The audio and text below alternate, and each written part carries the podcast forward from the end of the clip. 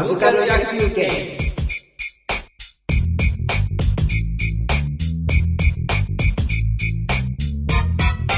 じゃあ僕は今今今じゃないな。この間ものすごく流行ったということで、魔法少女まどかマキカはい。について語ろうかなと思います、松石さんすごい突っ込みたがってるんやろ。えいやいやいや僕はあれです。でも僕ねまあ珍しいちゃんと全部見たんですよ。あ見ました、うん。おおあってね一緒になんか二人でみたいな話をしてあの見た方がいいよって友達に言われて、うん。み見たんですよ珍しく。おおだからあのー、あれなんですよね。だから珍しくね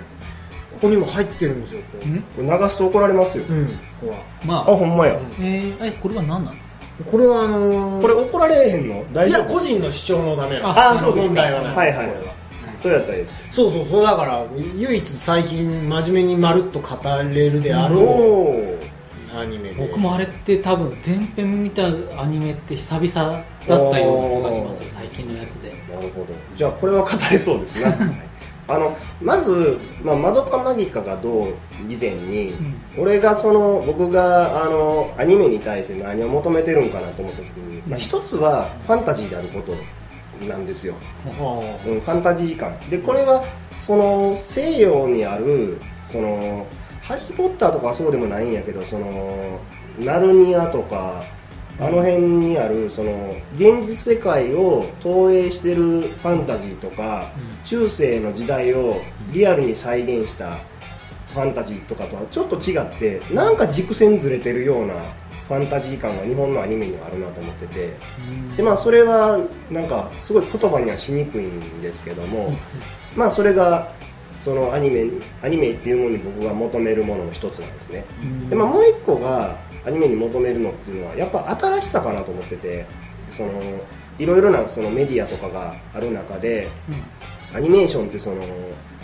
こうやっぱり子供向けの作品であったり娯楽としては大衆子供向け大衆作品みたいなところにあるから、賞味期限が短かったりとかわっと流行ってわっと終わってとかっていうことを考えると、で次の年になるとその流行に合わせてわっと作品の作り方を変えてたりすることを考えるとまあ求めるものの特徴の一つとしてはすごいこう新しさっていうのがあのあるかなと思ってて、でまあ「まどかマイカ」っていうのはその辺でいうといろんな意味でも新しい要素があったかなと思うんですよ。でまあその例としてはやっぱり12話で終わってる。12話か。13話12話うん？12か。で終わってて。で12話できっちり終わるぐらいのあの短さっていうのが、やっぱり今3人とも見られてるっていうのはそこのような気もするんですよ。あれ24話になると結構もう今今の人見んようになるんちゃうかなみたいな、その途中でやめてしまう可能性が結構高いかなっていうのがあって。24話あると、あの青い人がうん裏ぶれていくやつの長さが今の2倍になると思う。さやかですな。ともう見られませんね。あれとかね。僕はあれを倍にすは想像いまいちできなかったですね。まあ見ちゃったからなんでしょ 今でもちょっと長いですよ。うん、うん。まだ縮められるかもしれへんって感じ。ですか青い人。う青い人。さやかね。あれさやかでいいんやっけ？さやか。かさやかと京子の。マギカブルーね。マギカブルー。マキカブルーマギカブねルーのはちょっと僕ちょっと。あれでもマギカブルーなしにはまどかマギカ語れないでしょ。まあそうまあそうなんですけどね。だってあの弱さったらないじゃないですか。その痛みとかを全部な感じなくしてもやっぱり弱いんですよ、っていうあの切なさみたいなんて結構。なんかあれですよね。あの全然もう適当に喋って申し訳ない。あのマギカブルーの、はい。あのマギカブルー。しがあの自暴自棄になって、はい。あのシルエットになって戦う時あるじゃないですか。あれあのシークエンスはかっこいいですね。かっこいいですね。はい。あバーサーカーって感じですよね、でなんかあそこでもあのライダーベルトの光が、はい。消えそうになってるとかいう。はいだねなんかなんだっけ？なんかそのソウルジェムね。ソウルジェムのなんか光が、うん。なんかだだんだんこう濁ってくるんですよね、うん。うん。なんかそれでなんか最初はチラチラしてるけど、あのシルエットでだなんかこっちになると消えてるとかいうこう、うん。ああいうそのリアルに放送してるしながらえーっと進行するにつれてのなんかそのこう考察とか予測みたいなのが飛び交いながら、うんうん。まあ、アニメが盛り上がるみたいなのが、うん。こうすごいエヴァ語の中でのなんかこう直系の子供うんみたいな感じだなっていう。そうっすね。なんかまあそそれだけ話題にななったからあの僕のようなアニメ音痴のような ところにまでこう話題が入ってきたっていうの気なのかなとは思うんでそのそうじゃないものでもアニメ考察系のものとかってあったんだとは思うんですけど、うん。でもなんかその今ね僕なんかはあの当然あの再放送組みたいな感じなんでい一気に見てから、うんうん。ネットとか見たらあ放送当時こういうふうなことをしてたんだみたいな、んあの穂村さんのスタンドはザ・ワールドだみたいな なんかそういうあザ・ワールドじゃなかったのか結局。ザワールド。もできるけどタイムリープもできますね。もうできるからあれなんだ、あのそういうのもなんか各シーンを止めると、うん。なんか雫のな中の描写として他のものは動いてないけどあの人だけ動いてるから、うん。完全にこいつは時間系のスタンドだぜみたいな、どす黒い気分がどうだぜ。わかんない。えっとそうそうそうそう。えっとそういうなんかこう各シーンシーンからアニメファンがこう隠されている謎をうん。こう予測しては盛り上がって談義するみたいなのは、うん。本当にエヴァ以降のうん。なんかこうすごい考スポスポねットとしてこうパーンと、ああやっぱりあったんだなななんかうまくまとまった分かりやすくいエヴァっていう感じがものすごい僕もしましたね、うん。あの簡潔というか。スパッと言いたいこと言ってでたらみたい。うん。ちょっといい感じであのこう、えー抽出したエヴァンゲリオン。分かりやすく、まあ、あれでも分かりやすいのか。分かりやすくしたあれどうなんでしょうね。意外と分かりにくかったって意見は聞かないんですよね。なんか割とみんな結構あれってそのなんていうのかなもっと考察系の人とかになってくると、あそこにはあの意味があるやろとかもっといろんな謎があるべきやろみたいなことをいろいろ語ってたけども、うん。結構そのミスリードとかそれ考えたけども、そこで考え込んでしまうこと自体がもうなんかこうなんていうの罠みたいなのが作品の中に結構あるなと思って。なんかあの「エヴァンゲリオン」ってその考え込もうとしたら考え込めるようなあの司会文書がどうだとかそうそうそう。あの、ね、ディラックのなんとかとか、うん。そういうあの単語がやたら出てきたんだけどマドカマギカはなんかせいぜいあのエントロピーぐらいの話だそうですね。あとワルプルギスの夜なんかもみんないろいろ考察したけど、あれってただの悪い魔女以上みたいな。でそのその辺のこうぶった切り感みたいな、そもそもワルプルギスの夜は何なんかみたいなことを、うん。ものすごいいろんな人が考察したにもかかわらず、なんかそこごめんそこは考えても意味ないからみたいなバサッと切るところとかがあれがまた新しいなと思ってエヴァンゲリオンでそこをバッサバッサ切らへんでそこを膨らましたのに結局言いたかったのが人類保管計画的な シンジ君の一人の男の子の自己成長であるって言われたから、うん。なんじゃそらみたいになってんけどもアドカマイカに関してはもうそこ考えんといてっていうのを結構バッサバサ切っていってそれの象徴なんがあの11話穂村が主役のうん。あのいろんな世界を回っていくみたいな時間を戻す話っていう。あの辺とかで結構そのあもうこのことは深く考えへんでもいいんやみたいなことをバッサバサ切ってたりとかそのいろんな時間軸があってその時間軸をどう生きるのかみたいなもん、まあ、それも考えへんでいいかなみたいなこうバッサバサ切っていく感覚が逆にその考察系の人にとっては物足りひんかったんじゃないかなとか思う一方で、まあ、結局言いたいことをきれいに伝えたからそれはいいのかなっていう意味である意味その今現在評価がどうなのかっていうのはちょっと気になる作品ではあるんですよね。みんなが本気であれでよかったって思ってんのかなみたいな。でもエンディングとしてはなんか SF 好きとしてはなんかあれはありな感じがしうて、ああだからなんか SF 的に面白かったっていううん感想しかななくて。うーん。だからあれってそうですよね、うんあの影の主役はあのほ穂村、うん。マギカ・ブラックだったわけですよマねギカブラック。ブラック、俺はねその辺結構あの作品は根性論としか見てなくて根性論根性です根性ですよ。僕はあのマジンガー Z か、えー、となんだ諸星大二郎の暗黒神話かなんかあの辺のなんかずっとものすごく同じなんかうん。エンディングを迎えてああ自分が好きだった作品に出て面白かったなっていうのが。ものすごい熱血作品かなと思っててそのだ結局そのキュゥべえがみんなを騙すわけじゃないですか。あまあ、キュゥべえあんま騙してることすらもあんま自覚はないと思うんですけど。でなんかこうあれこうなんか腹立つなっていう部分の一つが、そのなんていうかな夢を持ってとか希望を持てとかって結構その社会が安直に若者に対して 言うじゃないですか。言いながら同時に分不相応な夢なんか持つとひどい目に遭うぞみたいなことも同時に言うじゃないですか社会って結構。そのメシウマざまみたいな感じでっていうのがすげえキュゥべえに描かれてるなと思ってて。だなんかこう夢を叶えなよみたいな感じのことをわーっと言ってくるんやけどもいざ夢叶えたらうわ分不相応な夢なんか叶えてばっかじゃねえのこいつみたいな。だから魔女になっちまうんだよみたいな。なんか2ちゃんの匿名書き込みの二面性をものすごくよう。感動的なことを言ってる裏でなんか煽ったてるいなって感じ。煽ってるみたいな。っていうのがなんかこう結構そのキュゥべえに対する苛立ちのなんか俺の中で一番苛立ったのはそこやったかなみたいな部分があったのが、そのまどかマギカのその最終回で、うん。結局そのまどかはその希望しにいた女の子は絶対泣かせないみたいな、うん。めちゃくちゃ根性論で来たんで あすごいなみたいな。なんかあそこガチでいきますかみたいな。部分でなんかすごいなんか、うん。うん、結構言いたいこといっぱいあった作品かなっていう印象でしたね僕は。でなんかそういうこうなんか一言その一言を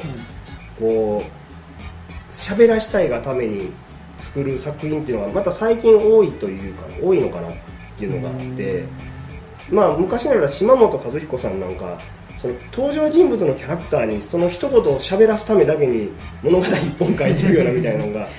結構あったんでなんかそういうこうキャッチコピーとか一つの主張をこう声高にさせるための物語を一本作ったっていうあのスタンスもすごい面白いなと思って。その辺りが多分あの鈴宮春日のあたりから結構そのアニメの作り方、まあ、エヴァンゲリオンからなんやとは思うんですけどね、そのそっちにシフトしていってでエヴァンゲリオンも結局はそれをほんまは語りたかったんやけども、あのそっちのあの人とは何なのかのにみんなが言ってしまって結局本当に言いたかったことはなんかそっちじゃなくなってしまったみたいなボケてしまったみたいな。さっきのそのガンバの暴言みたいに人の葛藤を描くけども暴言活劇が本筋みたいなこううまく2本取れなかったみたいな空中分解してしまったのがエヴァンゲリオンの印象があったんですけどもその辺をマドカマイカとかはまた束ねてきたなみたいな。そういうクオリティはあるかなと思って。そこが個人的に一番好きなところなんですねあれは。あとはまあなんでしょうね。どうですか？あのアニメ好きの友達同い年のアニメ好きの友達から聞いたんですけど、日だまりスケッチっていうんですか？あはいはいはい。の絵の人なんですか？ですよね。でなんかでだけどその脚本の人がなんかもともとなんかそういう血みどろのうんうん。を描く人でだからそのそいつそいつっていうかその友達の血だまりスケッチとかって言ってて。あれよく言われますよね、うん。確かに絵はなんかそのほのぼのした絵に見えなくもないなと確かに見てうん、絵は多分ものすごい可愛らしい絵じゃないかな。キュゥべえとかなんかキャラクターグッズとしてなんかね、可愛いですよねキュゥべえ僕一時ツイッターのことずっとキューベ見せましたから。なんか企画の時は正当な魔法少女ものですみたいな体裁をまあと取ってたけど中身はそうじゃなかったみたいな流れなんですよね。そうですねカウンターをしたみたいですね、なんかそういうなんか事の進め方とかもセンセーショナルで面白かったみたいな。うん。あ企画段階でなんか雑誌とかで紹介されたやつだと結構楽しい魔女ものみたいな紹介をしてたんですよ。なんかそそこでこうみんなの中にある魔法少女フォーマットっていうのを前提条件としてやることでまあそのスリードっていう。うん。まあ、ミスリードですねあれは。あのお話に入りやすい展開がさせやすい、まあ、そのみんなの注目がそっちに集まりやすいけど、本筋の物語はそうじゃないっていうふうななんかそのうんことをまあ一気に動かしたのでそれがまあ秀逸だったみたいな話はどころどころでまあ見かけますけど、うん。でなんやろうなあとあのーまあ、結局のところオープニングの歌がほぼあれがなんちゅうの原作なんかなぐらいなんかオープニングの歌詞とストーリーが結構かぶってるんかなみたいな。あとオープニングムービーかな。歌歌に限らずやけどオープニングムービーがまあなんかそのまま作品通して言いたいことがまんまかぶってるかなみたいな感じで。あれもまあなんかうん。ああいうのもそのなんていうんやろ。歌歌一つで言いたいことを言うために12話のアニメ1本作ったみたいな。あれもまた新しいかなみたいな。マギカイエローさんがなんか前,、はいはい。前半で、あっさりね。の割にはなんか人気高いんですか？ね。人気高いみたいですね。マドカレッドがなんか厳しい。レッド。レッドあの、えーと槍の人。うん京子槍の人。2号。リンゴリンゴ食ってる人。リンゴいつもあリンゴ食ってる人。うん。あ。いつももの食べれる人。とか。あなんかあれもリンゴはパクったけどあ。うまい棒はパクってないみたいな。そういう話が。ああなんかなんかありましたなんかありましたね。ああそれ気遣いの結果ですか？うまい棒に対する。ん？なんかあのなんだっけ？いやあの青青があの、どうせ盗ん盗んだんでしょ盗品は受け付けねえよって言ったから、はいはい。あのピピンクと共闘で、うんうん。あ青を救おうっていうことになった時に、うんうん。そのちぎりの証みたいなうんものとしてこうちゃんと自分が自分の力でこう正式な手続きを持って手に入れたものを相手に渡すっていうところで正しい契約が成立しているんじゃないのっていう、なんかそういう話が、ああそうなのうまい棒買うシーンとかあったんですか？いやそうなんないないけどそのリ リンゴ好きで食いなよとかなんとかとか言ってるけど、なぜあそこで一番チープなお菓子を渡すのかっていうところでそのセリフとへはー。あのか彼女のそのあれは自腹なわけですね。本当にあのか彼らと共闘しようという意識の表れが、あそこのチョイスで出ているんだ。あということらしいです。あなるほどね。まあなんかそうそうまあうんそうそうそう。なんか、ううん。んあれってあの最終回まとめてやったんですよね。そうですね。3話まとめてやりましたね。30段、ま、ぶち抜き広告が出た震っていう。災の日が10話だったのかそうですね。でそれが放送されなかった。なくて放送日が決まって、うん。うん。だからあれはあれで良かったのどうかは結構際どいところではあるんですよね、その特に、えー、と1112なんかはうん。多分1週間間置いて待ったらあれはあれで楽しかったんちゃうかなみたいな。その穂村が死にかけてるところにまどかが来て願い事は言うけどその願い事は何なのかが分からないまま1週間というのはそれは待ったら結構楽しかったんじゃないかなとは。まあでもなんかそこからあの一大バトルが始まるんじゃねえのって期待しちゃった人もいるんじゃないですか。あだからなんかあれは僕は一気に見れてよかったんじゃないかなと思いますけど。あれってそのもう震災っていうかあの時点で全部出来上がってはいたんですかね？できてなかったみたいですよ。震災のあ時に。そうなん。ってことは若干そこから影響を受けて何かあったりしたの？かというよりもあのあれを作ってる会社がシャフトっていう会社だと思うんですけどうん。もともとギリギリのなんか割とギリギリまで作ってしまう人たちらしくてでなんかそのどこまで正しいのかわからないんですけども震災でいろいろ止まったおかげで助かったみたいな。あ作り込めまし作りた込めましたみたいなそのむしろそうじゃなかったらその穴開けてしまってるとこでしたみたいな。だから実際シャフトの作品って化け物語なんかもそう彼らが多分やってる。化け物語。うん。あのすごい作画が間に合わなくてすごいの放送してしまったとかっていうのは結構あるんですよ、ね。ああなんかそれ話題になってましたよね。ええ。だからマドカマイカも危ないとこだったのかなという。まああと最後ある最終回って結構その精神世界的みなみたいなものになったじゃないですか。あれはみんなは OK だったのかなっていうのは結構その気にはなってるところではあるんですよね。うん。なんかでも逆にああしないとダメなんじゃないですかね。なんかぼ、うん。僕はその SF 公爵的にはすごい、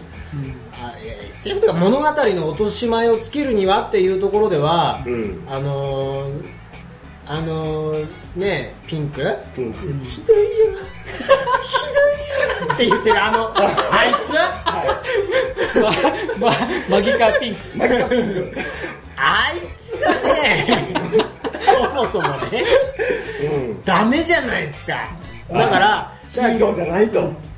あの結局そのああの物語の中で、うそのああいつがひどいよって言ってるけど何も物事が動かなくて悪い方向に行くっていうのは、うん。結局その本当の当事者にならないと、うん。お互い相入れませんよっていう状況なわけじゃないですか。うんだからあのだからあのマギカブルーとかすごい攻めてましたよね。そうがが学校の友達としてあの学園生活楽しいなって言ってるけどその魔女の世界に触れちゃった途端に学校の友達とはまあ別の世界に来ちゃったみたいだねっていう風になって、それで青青で、あのーね、一時の気の迷いで、あの 男の子をね、うん。あの救おうとして。えーそして友達に男を奪われあのまあなんかこうじゃああんたがやってよみたいななんかそういう風になってそこでまた友情も壊れもうあれっていう時になった時まあそのだからあんたがやってよみたいなのがまああの結構すすすべてなのかなっていう気がするんですけどうん。だからそのそこで本当になんかそのね友愛の情がですよ発生するにはちゃんとそこで友達としてねこう人としてつながるには結局その最大の当事者になるしか方法がないっていう部分で、うん。そのあれですよね。だからほ他の人のなんかそのなんだっけ。えあのその魔女としてのその不幸みたいなものを一挙に私が引き受けますっていうことになって、まああの宇宙の概念になったんですよね。でもああいうふうにしてまあまあそのこう世界を包むなりこうリセットするなりして、うん。やっぱりあの人が消滅まあ、消滅したのかしてないのかみたいなところうん。がありますけど、その人の形としてキャラクターの形を保てないようにならないと、うん。やっぱりこうそのお落とし前をつけ感がやっぱ足りないっていう部分もあるし、そうなんですよね。なんかそれだけ落とし前をつけてあの子がいなくなっちゃってやっとねあの穂村穂村さんね、あの人と友達だったんだねっていうのが、うん。なんかそれだけうまあそのもう宇宙丸ごと引き受けてみたいなリスクを払って、うん。やっと友達と一瞬だけ おお互いうん。共通にこう分かり合える瞬間があの宇宙の最果ての空間みたいなのがちょっとあったみたいなのがそうですね。まあそのこうお互い当事者にはななれなれないというか、そのその同じ境遇として本当に同じものをこう共有し合うことの難しさみたいなもので、まあ、ああいうふうなラストにするのが、うん。まあ、いいのかなと思うから僕はすごいラストには納得したんですが。がが。あのまあでも魔法ファンタジーものみたいななんかあれはファンタジーだから、うん。キャラクター造形とかに文句を言ってはいけないとは思うんですけど、うん。あのうちのかみさんがですねはいはい。妻の意見が来ましたねここで。横で横で見てたんですけど、うん。女の人ってこんなんじゃない 出た出た出た女は。アニメファン殺しな一言。そうだから女の。あれはやっぱお男が期待しているうん。あの女の友情世界だであって。なるほどね。女の人ってこんな風にお互いの事情に付き合ったりまでしないよみたいな。あー出ただからすごい嘘っぽい。みたいなね。そういう意見がまああって。でもなんかそこちょっと納得したのは、うんでもこれたけし映画にして全員男にしちゃったらすごい面白いよってうちのかみさんが言って、おーだからあそこであの穂村穂村君と村マギカ君が最後になって 兄さんが全部私のことを支えてくれていたんですねって言うと、ああそうなんだみたいなそれはそれあでもそれすごいおもろくて、その女の人の、男は女分かってないような意見って結構俺それは逆に信用してなくて、あそうなんですね、うん、その意外と、そのなんていうのかな。男が求めるものを理想の女像を叩きつけるもんやから、それが女の子が弾いてるだけかなっていうのがあって。どっちがどっちなんだろう。そう。まあそこはちょっとなんかいろんな作品でよくあるなと思って。その物語に出てくるいい女の子とか頑張ってる女の子が出てきた時ってほとんどの女の人ってそんな女いねえよって割と安直に言うなと思って。で私はそうじゃないしじゃなくてそんな女の子この世にいねえよみたいな感じの言い方を割と安直に言うなっていうイメージはありますねまあでもなんかそこで僕が納得したのは、うん。なんかそのだからあそこであのマギカ君はあのあ足が刑務所に行きますよって言って永遠の牢獄に入ったみたいなことじゃないですか、まあそうですね。でもなんかそういうことするのって確かに男の人だなっていうか、まあそうですね。おお前はここで涙を飲んでくれって時に分かりました足が行きますよっていうのってまあ男の男の世界だなっていうふうな気がしてて、だからなんかこう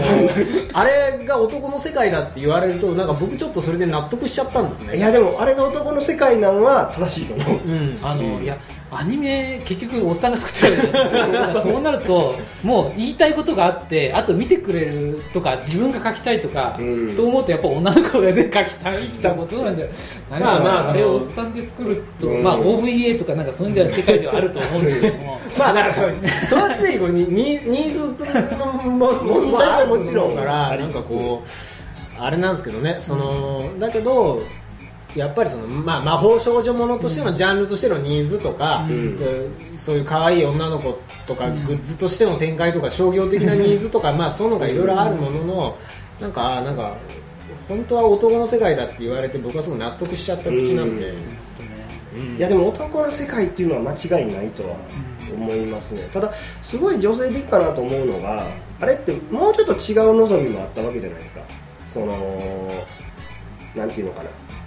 えー、とまどかの望みっていうのはさっきの物語の落とし前をつけるとかっていうのを抜きにすれば、もっとそのシンプルに願い事を叶える対価として死ななくてはいけないというのはそもそもおかしくないぐらいのそのそういうもっと都合のいい願いを言ってもよかったのかなと思うんですけども。あーでそこでなんでそれ言わへんかったんかっていうのがそのなんていうのかな。頑張ってきた過去の女の子たちの頑張りはなしにしたくないみたいな。それをなかったことにしたらあかんやろみたいなのはそこはすごい女性的かなと思って。その昔の悔しさとかそのたたったり呪ったりみたいなそういう感情を助けてあげようみたいな。あその男ならもっとこう夢も希望もないようなことを言ったんやと思うんですよあそこで、それこそあっしが刑務所に行くんでなんか今までの魔女は全部生かしてやってくださいみたいな、そっちになるんやけども、なんかあれが女性的やなと思うのはその不幸になって死んでしまったことじゃなくてこうなんていうのかな一生懸命やった気持ちをなかったことにしたくないみたいな。ープロセス大事とかいうことですか？プロセス感情かな。あそこにある感情。き気持ちをっていう。こと、うん物理的ななんかそのあれを求めるんじゃなくて。求めるんじゃなくてそこにあった気持ちをなかったことにするのは嫌だっていうのはあそこはすごい女性的で、で結局その、えっと、マギカブルーですか？はそのなんかあの友達の緑色の髪の毛のマドカグリーンになマギカグリーンになれなかった子を たたらないじゃないですか。あたたらないですね。でそっちじゃなくてあれはしょうがねえよなってなんねんけどもその全然八つ当たり的にそのホストの方に八つ当たりをしてしまうところとかなんか結局そのなんかその男の子を助けたっていうあの自分の気持ちをなかったことにしたくないから人に八つ当たりしなしゃあないみたいなあの辺の発想ってすげえ女性的やなと思って最後そのなんかうんそこのそこの気持ちを最後全部引っ張り上げるってすごいその女性的な要素は一つあるかなっていうのが。もうなんか女の子ってこうだっていうのが全く勝手に思い込んでやっぱどうしてもそのアニメ作ってる人と多分一緒の感覚になっちゃってあのこうじゃないですか女の人って言ってたらそれがなんか後々全然違うよっていう 全否定されそうなのでもうなんか全部想像でしかねえなと思いながら。そうっすよ。もうきっとあれですよそのえっ、とまどかのお母さんと学校の先生がバーで飲むようなシチュエーションで女子2人が男って分かってねえなみたいな感じで一周されてるのかもしれないですけどね。それはまさしく。女の女性ファンの女性アニメ女性アニメファンっていうのは女性の抽出になりそういうこと言うと問題なんですなかなか危ないですね。ねなんかコアなファンっていうとまたちょっと違う。アニメアニメを見てる女性女の子の人っていうのをなんかこう、うん、全体的なこの正規分布のどの辺にいるのかなっていうのを考え考え考えさせられます、うん、でもねそのこんな女の子いないね発言に関してよく思うのは作家が女性作家が女の子を描いたことに対しても結構その女の子が気に入らないと結構その言葉で否定するんですよ。えこれ作者女やねみたいな。なるほどねなんかそこは結構そのもしかしたら根深い何かがあるのかもしれないみたいなうーん。なるうん、あとそういえば今日も雨降ってますけど窓川マギカは結構水がテーマやったかなと思ってて。だまあ涙なんですけど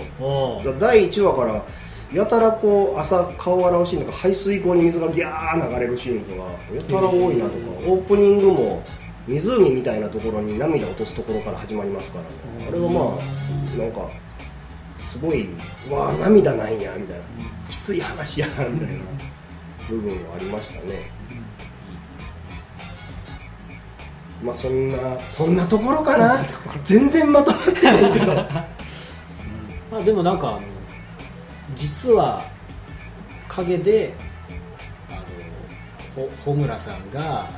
何度も世界を行き来していた SF 設定みたいなのが僕はやっぱり一番面白かった、ああ僕はねあの穂村が行き来するんやけど結局説得できないじゃないですか、答えを全部知ってるのに誰一人説得できないじゃないですか。あそこが切ないなと思って。でもだんだん人との会話をやめていってでなんかすごい象徴的な言葉が言葉が通じなくなるとかって嘆いてはったじゃないですか、あれとかもうめちゃくちゃ切ないなと思いましたね。なんかそういうどっちかというと僕 SF っていうよりも根性論のところに人間感情とかそのどんなに SF があってもこう人一人説得できひん切なさみたいな。そので説得できひん結果なんかどんどん誰とも言葉が通じなくなっていくあの悲しさみたいなのがあっちの方が来るかなと思いますよね、以上でございます。なんか重くなったな えすげえ余談なんですけど、はいはい。タイムパラドックス的なやつで面白いのってあります？別にアニメじゃなくて何でもいいんまあですシュタインズゲートが今やったら一番深い作品ちゃいますか。あそれもまたそういうのなんだ。ああの原作一緒ですよ。へえで、まあ、時をかける少女あたりなんかもタイムパラドックスすごい使ってますよね。ああうーんなるほど。うん。バック・トゥ・ザ・フューチャー的なバックルームああそうそうそう。だ特にシュタインズゲートはあのバタフライエフェクトと、あのタイムパラドックスをかけてるから面白いと思いますよ。ね。割とタイムパラドックス SF のその王道かなと。バタフライエフェクト。はいろいろあの映画は面白かったですね。なるほど、うん。じゃあわかりました。あれ確か DVD 買うといろんなエンディングバージョンが入ってて、えー欲しいえー、バタフライエフェクト2めめんどくさい。つぐらいあるんでしたっけ、エンディングたくさんはやだ 仮面ライダーで昔あったじゃないですそんなに。え？どっちをあ選んでマルチエンディング？あれはまあ企画ものだしなんかだってあのあそれは仮面ライダー龍騎スペシャル13ライダーズのことですね。そうですね。よくご存知。であれはだからその戦うか戦わないかを視聴者に生で選ばせて選ばせた方を最後のラストで放送するみたいなことを実験的にやった回があったんですけどまあでもあれ自体がちょっとこうスピンオフっていうかそのまあ仮面ライダー龍騎自体がやっぱりそのあのタイムパラドックスっていうかタイムパラドッックスがパラレルワールド？パラレルワールド。でもあれも何回も何回もやり直しをしてるんですよ、うん。だからそのほ穂村ちゃんの時間巻き戻し能力っていうのが、あのモンスターを率いていた神崎史郎っていう、その黒幕がその妹をあすげえネタバレが あれ？神崎史郎が妹を救うために、うん。あの何度も何度も世界をやり直すことでその妹のい命をまあ獲得しようと裏で暗躍していたというラストなんですよ、うん。うん。なのでまああのそうなんですけど。その無駄なネタバレに何か感情 感情とか感想をつけてくださいよ。いやまあでもね龍騎はねなんかその最近の仮面ライダーとかを見見てこの前久しぶりに龍騎見たらすげえハードなんですよ、きついですね。ああなんかこれを日曜の朝にやってたのかかつてと思うと、なんか結構やっぱりそのあの白倉さんっていうあの白倉さんという2回言ったあの偉大なプロデューサーのあの、うん。やっちまい感がすごかったなと、まあすごかったですね。バンバン人死にましたからね。まあそうですね。で日曜の朝から。日曜の朝の虎から。あのもうここまでいくと完全にあれですけどであの主人公がじゃあ僕は何を願うのかって言ってやっぱり人を救いたいって言って、うん。最終回の1回前に犬死にするっていうのをほんまに犬死にですよボボスライダーと戦うことなくあの、て敵の要はショッカーみたいな、ヒーみたいなのの、まあ、仮面ライダー竜気なんで最後にハエみたいなのがすごい大量発生するんですけど、あのそいつのこう針みたいにプスってやられて犬死にするっていう、まあ一応女の子ちっちゃい女の子をかばおうとすあそうそうかばって、うんね。だバトルロイヤルから、ん。その最後2人ぐらいまで、3人？2人まで残るんだ、三まあ同時だけど、まあ、最初後の45人ぐらい、話の中核は3人いてその、うん。神崎の使い魔のオーディンと、うん。あとナイトっていう相棒みたいなやつと、まあ、その龍騎なんですけど、うん。こっちの龍騎っていうのは、まあ、そういうふうに犬死にをして途しまう。中リタイアでしたね完全なのはそうだからあの結構ねあの特撮ともちょっと、ま、マギかマドか似てるみたいななん話か今今反対して マドかマギか マドかマギまあ似てるって言ってあの最後に全部を引き受けていなくなるっていうのは、うんあの仮面ライダーブレイドでもそういうラストがあって、うんあのトトランプバトルロワイヤルみたいな話で、うん。あの主人公が最後に、まあ、ババ抜きのババに俺がなるみたいになって、ういなくなって、まあ、その本当のバババ抜きだった人がババじゃなくなって人間世界に戻っていけるみたいな設定にななラストだったんですよ。とかあとはあのー、円谷でいうとウルトラマンネクサスっていう、うん。あの非常に不評だったシリーズがありまして あのーウルトラマンウルトラマン主人公なんとかって言ってそのウルトラマンが最終回の1回しか変身しないっていう。ほウウルトラマンの力はその、まあ、それって結構平成ライダーのリアル路線を、まあ、受け継いで円谷もうちもそういうのを作れないのか、どうなんだって言って作ったシリーズなんですけど、まあ、そこで、あのーだからウルトラマンの力っていうのが受け継がれてる他の人がウルトラマンになって、ワワンクール別のウルトラマンやったら次の人にウルトラマンの力が受け継がれてって言って、最最後にそのずっと主人公だった人が最後に1回だけ変身して終わるっていうシーンなんですけど、それもまああの土曜の朝とかにうん。主人公の恋人は本当は死んでいたみたいなね。呪いの力であ暗黒のウルトラマンになるみたいなね。もうなんかドロドロであの大不評。大不評でした。大人が見る分には良さそうな話だから、ねぼ僕も結構まあ好きは好きで、だけどまあ子供は怖いと、うん。モンスターが怖いと。リアルに怖い。設定が怖い。と大不評だ。ったまあ、そういうのとも結構似てて、うん。だからこう特撮マニアは結構マドカマキカのキャラクターと、まあ、仮面ライダーを並べてちどうのこうのみたいなのがまあ好きなんですよね、なるほどね。ということで。はい。はい。特撮の話でした